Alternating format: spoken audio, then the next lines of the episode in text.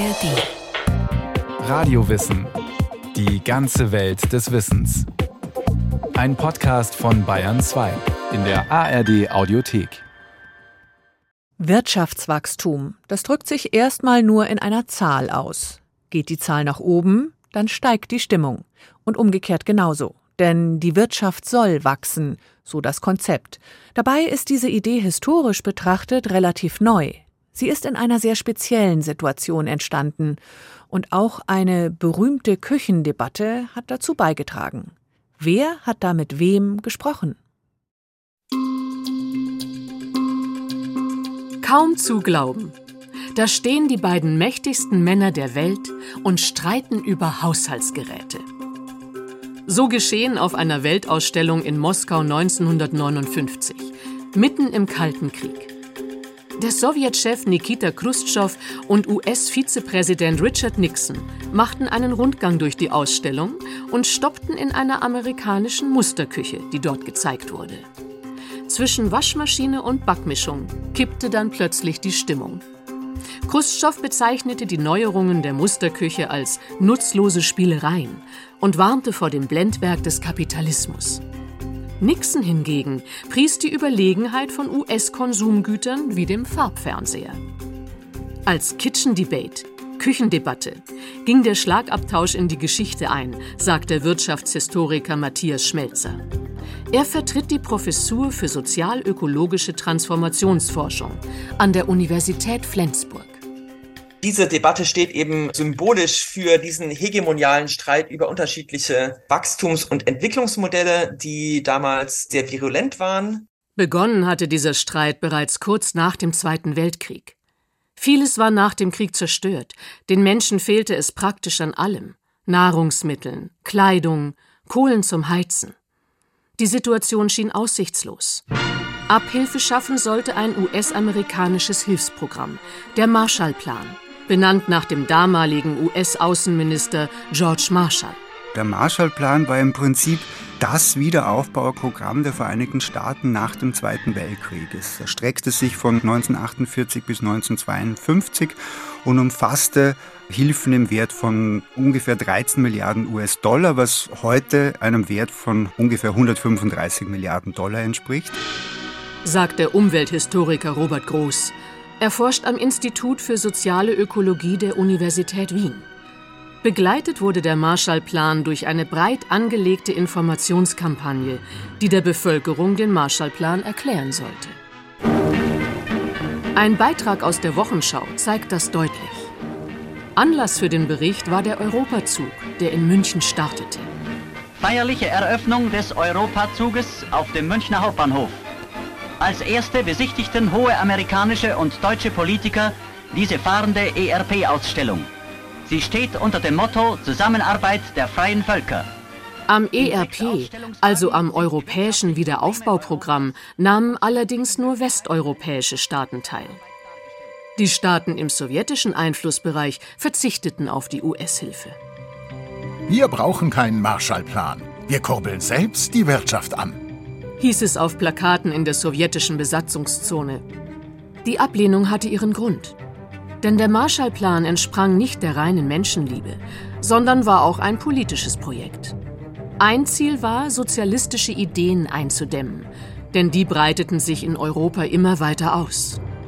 Ganz konkret ging es da um die Kommunisten, die in Frankreich, in Deutschland, in Österreich und auch in Italien, also fast über ganz Westeuropa, Protestaktionen organisierten, was den Amerikanern ein Riesendorn im Auge war und auch als destabilisierender Faktor wahrgenommen wurde. Und das ist sozusagen ein ganz ein zentrales Motiv im Marshallplan drinnen, nämlich die Arbeits-, die Lebensbedingungen zu verbessern, mehr Menschen in die Beschäftigung zu bringen, den Menschen sozusagen Einkommen zu ermöglichen, Nahrungsmittel bereitzustellen, um sie eben vor dieser Radikalisierung durch kommunistische Gruppierungen zu schützen.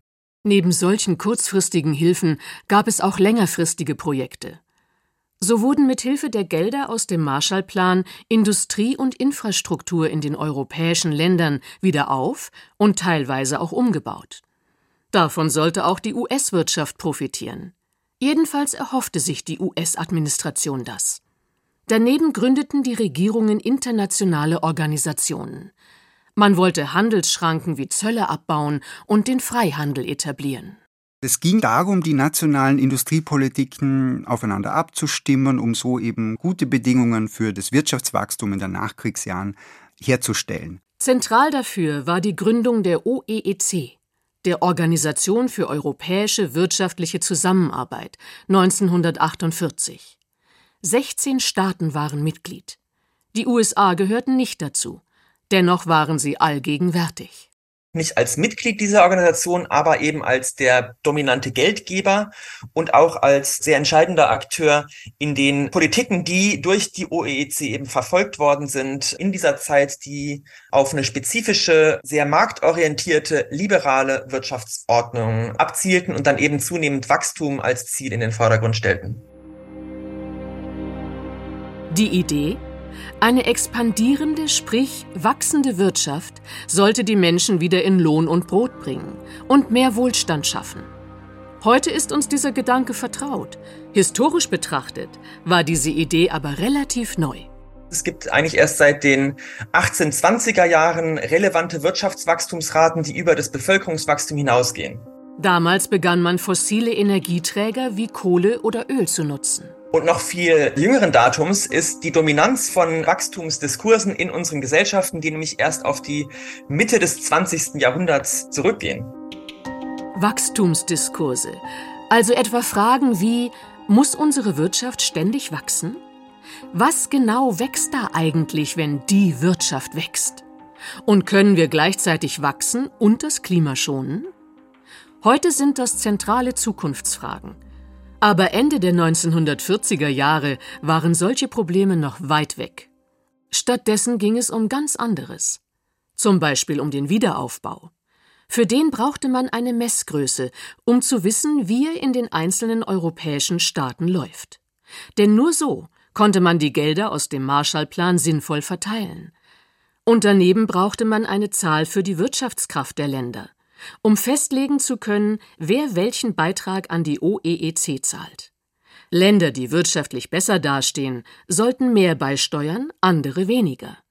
Um da eine vergleichbare Größe zu haben, einigte man sich schließlich auf das Bruttosozialprodukt. Das Bruttosozialprodukt ist das statistische Messwerkzeug, was in der Mitte des 20. Jahrhunderts entwickelt worden ist und was überhaupt erst möglich machte zu messen, was denn eigentlich wachsen soll.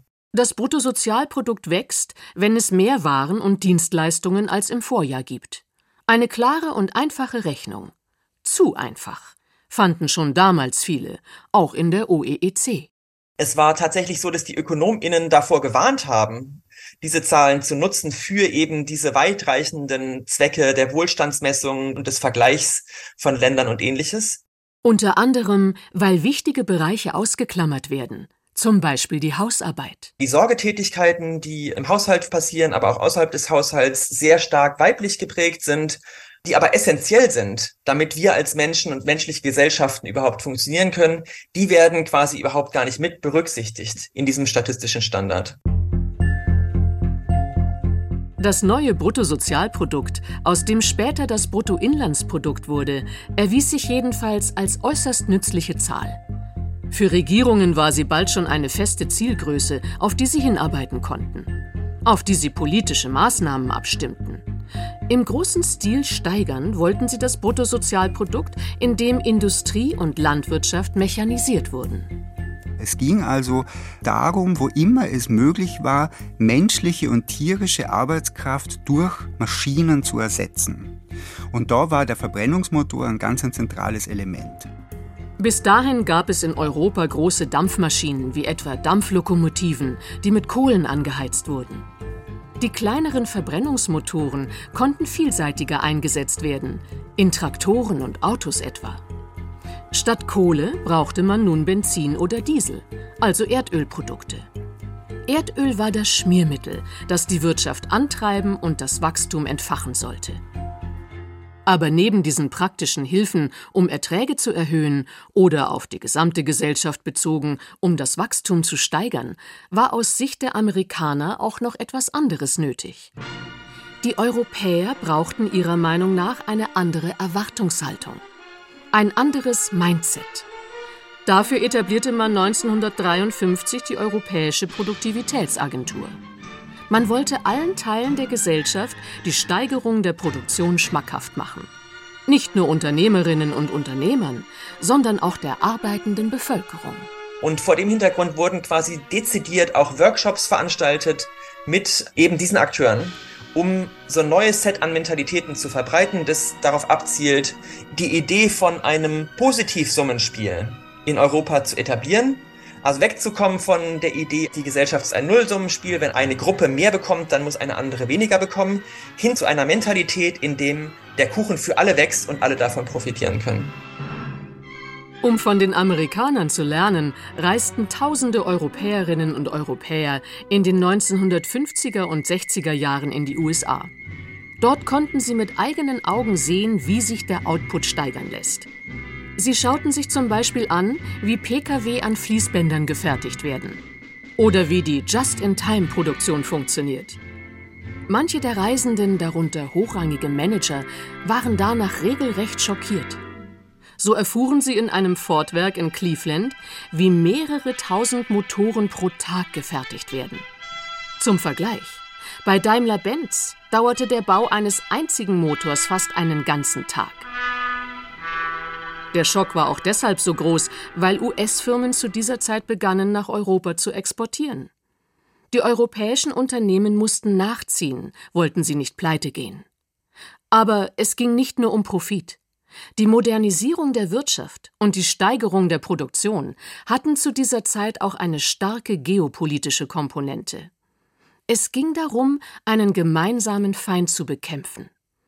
Der Kalte Krieg nahm an Fahrt auf Ende der 1950er Jahre und damit der Kampf um das bessere Wirtschaftssystem. So sah es auch Nikita Khrushchev, Regierungschef der Sowjetunion. Khrushchev hat bereits 1958 auf einem Parteikongress argumentiert, dass quasi Wirtschaftswachstum, das Wachstum der industriellen und landwirtschaftlichen Produktion in der Sowjetunion eigentlich der Rambock ist, mit dem das kapitalistische System zerschlagen werden soll. Und die Sowjetunion legte damals sehr, sehr ambitionierte Wachstumspläne vor, die deutlich über den statistischen Wachstumsprognosen in den westlichen Ländern lagen, was eben dazu geführt hat, dass in westlichen Politiken viel stärker auch geplante Wachstumspolitik in den Vordergrund rückte. Wo lebt es sich besser? Im Kommunismus oder im Kapitalismus? Wer bietet seinen Bürgern die besseren Produkte? Wer hat technologisch die Nase vorn? Tatsächlich war die Frage damals nicht, ob die Sowjetunion die USA beim Wirtschaftswachstum einholen würde, sondern wann. Man rechnete damit, dass es Mitte der 1960er Jahre soweit sein würde. Das Wachstum der Wirtschaft wurde deshalb zur alles entscheidenden Frage. Die Devise lautete Expand or die. Expandiere oder stirb. Weiter angeheizt wurde die Stimmung, als die Sowjets ihre technologische Überlegenheit in der Raumfahrt aller Welt vor Augen führten. Denn sie waren es, die den ersten Satelliten ins Weltall schossen, wie der Wochenspiegel 1957 berichtete. Meine Damen und Herren, ein uralter Traum der Menschheit, der Vorstoß ins All, scheint Wirklichkeit geworden zu sein. Denn gestern Abend genau 23 Uhr 35 Minuten erreichte eine sogenannte Flashmeldung die Agenturen der Welt. Und in dieser Meldung heißt es, am 4. Oktober wurde in der Sowjetunion ein künstlicher Erdsatellit, der erste auf der Welt, erfolgreich aufgelassen. Der Satellit beschreibt jetzt elliptische Flugbahnen um die Erde, die anzunehmen ist in Höhe bis zu 900 Kilometern. Der Wettkampf der USA mit der Sowjetunion um den ersten Erdsatelliten wurde von den Sowjetrussen gewonnen. Zwei Jahre später trafen dann Sowjetchef Nikita Khrushchev und US-Vizepräsident Richard Nixon direkt aufeinander. Der Schlagabtausch in der amerikanischen Modellküche war ein symbolischer Höhepunkt der Systemkonkurrenz der beiden Supermächte. Diese Küche spielte darin eine entscheidende Rolle, weil sie verdeutlichen sollte auf einer ganz konkreten Ebene, was die Vorteile sind, die eben verschiedene Wirtschaftssysteme haben. Der Wiederaufbau in den kapitalistischen Staaten Westeuropas lief nach Plan. Die von der OEEC ausgerufenen Wachstumsziele für die 1950er Jahre wurden sogar übertroffen. Und tatsächlich ging es den meisten Menschen in materieller Hinsicht sehr viel besser als noch vor ein paar Jahren. Die meisten wohnten wieder in einer warmen Wohnung, hatten genug zu essen, viele sparten für ein Auto oder einen Italienurlaub. Der neue Wohlstand befriedete die Gesellschaft. Die Frage bei der OEEC, die den Wiederaufbau koordiniert hatte, war nun, wie geht es weiter? Nach dem Auslaufen der Marshallplan-Gelder war im Prinzip unklar, was passiert eigentlich mit dieser Organisation. Und damals intervenierte sehr stark die USA und hat quasi die OECD neu gegründet als ein Club der westlichen reichen Länder. Neumitglieder waren dann eben zuerst die USA und Kanada und dann später auch Japan. 1961 wurde aus der OEEC die noch heute existierende OECD, die Organisation für wirtschaftliche Zusammenarbeit und Entwicklung. Aber trotz des neuen Namens blieb sie bei ihrem bewährten Rezept Wirtschaftswachstum. Damals proklamierte die OECD ein Wachstumsziel von 50 Prozent innerhalb von zehn Jahren. Das heißt, das kollektive Bruttoinlandsprodukt aller Mitgliedsländer sollte um 50 Prozent gesteigert werden in zehn Jahren. Wobei die ambitionierten Ziele auch Kritik hervorriefen. Manche fragten damals, ob es überhaupt möglich ist, dass die Wirtschaft immer weiter wächst, dass jedes Jahr mehr produziert wird. Und diese Debatte ist vor allem deswegen interessant, weil sie deutlich macht, dass es damals überhaupt nicht selbstverständlich war, vor allem in Europa, längerfristige Wirtschaftsentwicklung als Expansion zu denken. Die Hauptperspektive in dieser Phase des Wiederaufbaus war ein Zurück zu dem Zustand vor dem Krieg. Aber genau das änderte sich zu dieser Zeit. Statt Wiederaufbau galt nun dauerhafte Expansion. Statt Genügsamkeit hieß es immer mehr. Das ständige Wachstum der Wirtschaft wurde zum unhinterfragten Politikziel. Auch weil sich irgendwann zwischen Wiederaufbau und Kalten Krieg, zwischen Automatisierung und Erdölmotoren eine neue Sichtweise etabliert hatte. Matthias Schmelzer spricht von einem Wachstumsparadigma und meint damit, dass Wachstum auch ein Versprechen ist, eine Art Mythos, ein mächtiges Narrativ in unseren Gesellschaften, das sehr stark die Politik prägt und eigentlich auch quasi international zu dem primären Ziel von Wirtschaftspolitik geworden ist. Wirtschaftswachstum ist seitdem nicht nur die Steigerung des Bruttosozialproduktes, sondern gleichbedeutend mit Fortschritt, Wohlstand und besserem Leben. Das gilt für die meisten bis heute. Dabei zeigt die Forschung, dass dieser Zusammenhang nur bedingt existiert. Es gibt keine direkte Kopplung von Wirtschaftswachstum und steigendem Wohlstand. Es scheint so zu sein, dass es in den meisten Gesellschaften bis zu einem bestimmten Einkommensniveau tatsächlich diesen Zusammenhang gibt. Aber wenn diese Einkommensschwelle überschritten wird, die eben in europäischen Gesellschaften in den 1970er, 80er Jahren eben überschritten worden ist, dann führte historisch gesehen mehr Wachstum nicht zu steigendem Wohlergehen. Trotzdem hielt man daran fest. Trotz wachsender Kritik aus verschiedenen Richtungen. Zum einen eine starke Kritik an den Verteilungswirkungen von Wachstum, die eben sehr ungleich sind. Denn ein stark steigendes Bruttosozial- oder Inlandsprodukt bedeutet nicht automatisch, dass es allen besser geht. Es kann auch nur einer bestimmten Gruppe, theoretisch auch nur einer einzigen Person zugutekommen. Gleichzeitig kam auch eine sehr, sehr starke ökologische Kritik, Stichwort Grenzen des Wachstums 1972 und so weiter auf, die quasi nochmal diese Abhängigkeit von Ressourcen und auch das Problem der Emissionen in den Vordergrund rückten. Können wir auf einem Planeten mit endlichen Ressourcen überhaupt unendlich wachsen? Spätestens ab den 1970ern gab es grundlegende Kritik an einer Wirtschaftsweise, die unsere natürlichen Ressourcen über Gebühr beansprucht. Zu einer Abkehr von der Wachstumsidee führte das allerdings nicht.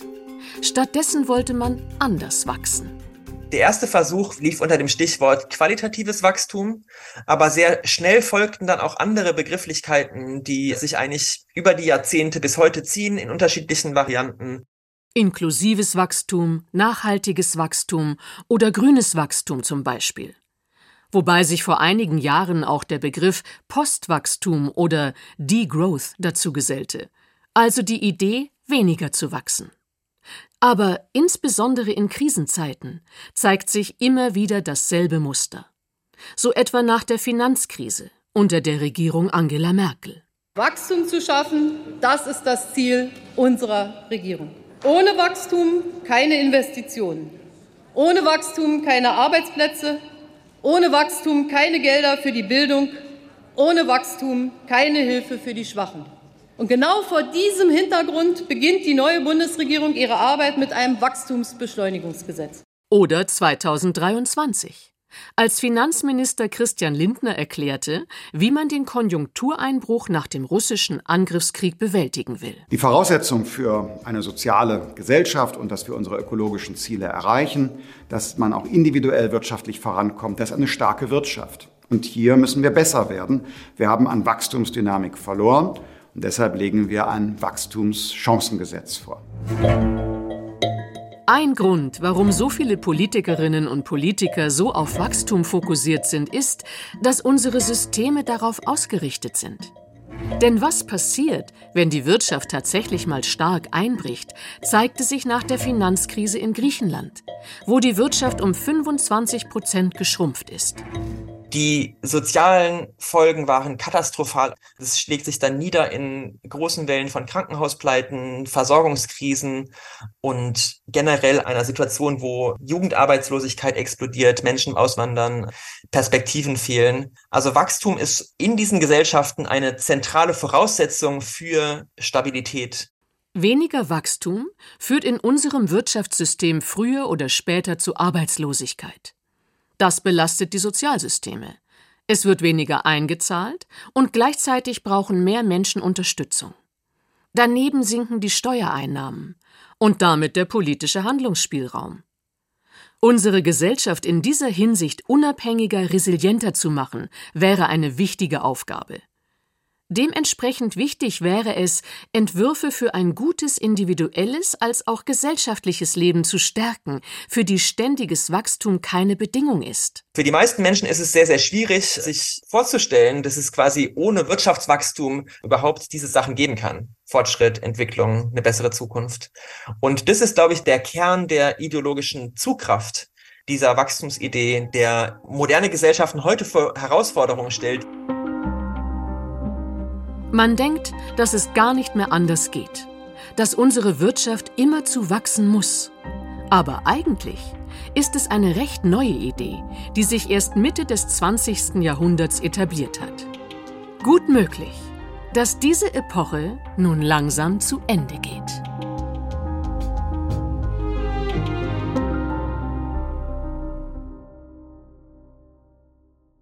Vom Wiederaufbau nach dem Zweiten Weltkrieg zur dauerhaften Expansion unserer Wirtschaft. Maike Broska hat von der erstaunlich kurzen Geschichte des Wachstums erzählt. Radio Wissen hat noch viele andere Wirtschaftsgeschichten, zum Beispiel eine über die Erfindung der Steuern oder auch eine über den US-Dollar und wie es dazu kam, dass der weltweit den Ton angibt. Zu finden in der ARD Audiothek und überall, wo es Podcasts gibt. Mehr Infos zu diesem Stück bekommen Sie, bekommt ihr in den Show Notes. Wie wir ticken. Wie wir ticken. Wie wir ticken. Euer Psychologie-Podcast. Große Gefühle und kleine Abenteuer, Liebe und die Kunst, sich zu streiten. Wie kann Versöhnung gelingen? Was macht Frauenfreundschaften aus? Was hilft gegen das ewige Aufschieben? Solche Fragen beantwortet der Psychologie-Podcast der beiden Podcast-Champions Radiowissen und SWR2 Wissen.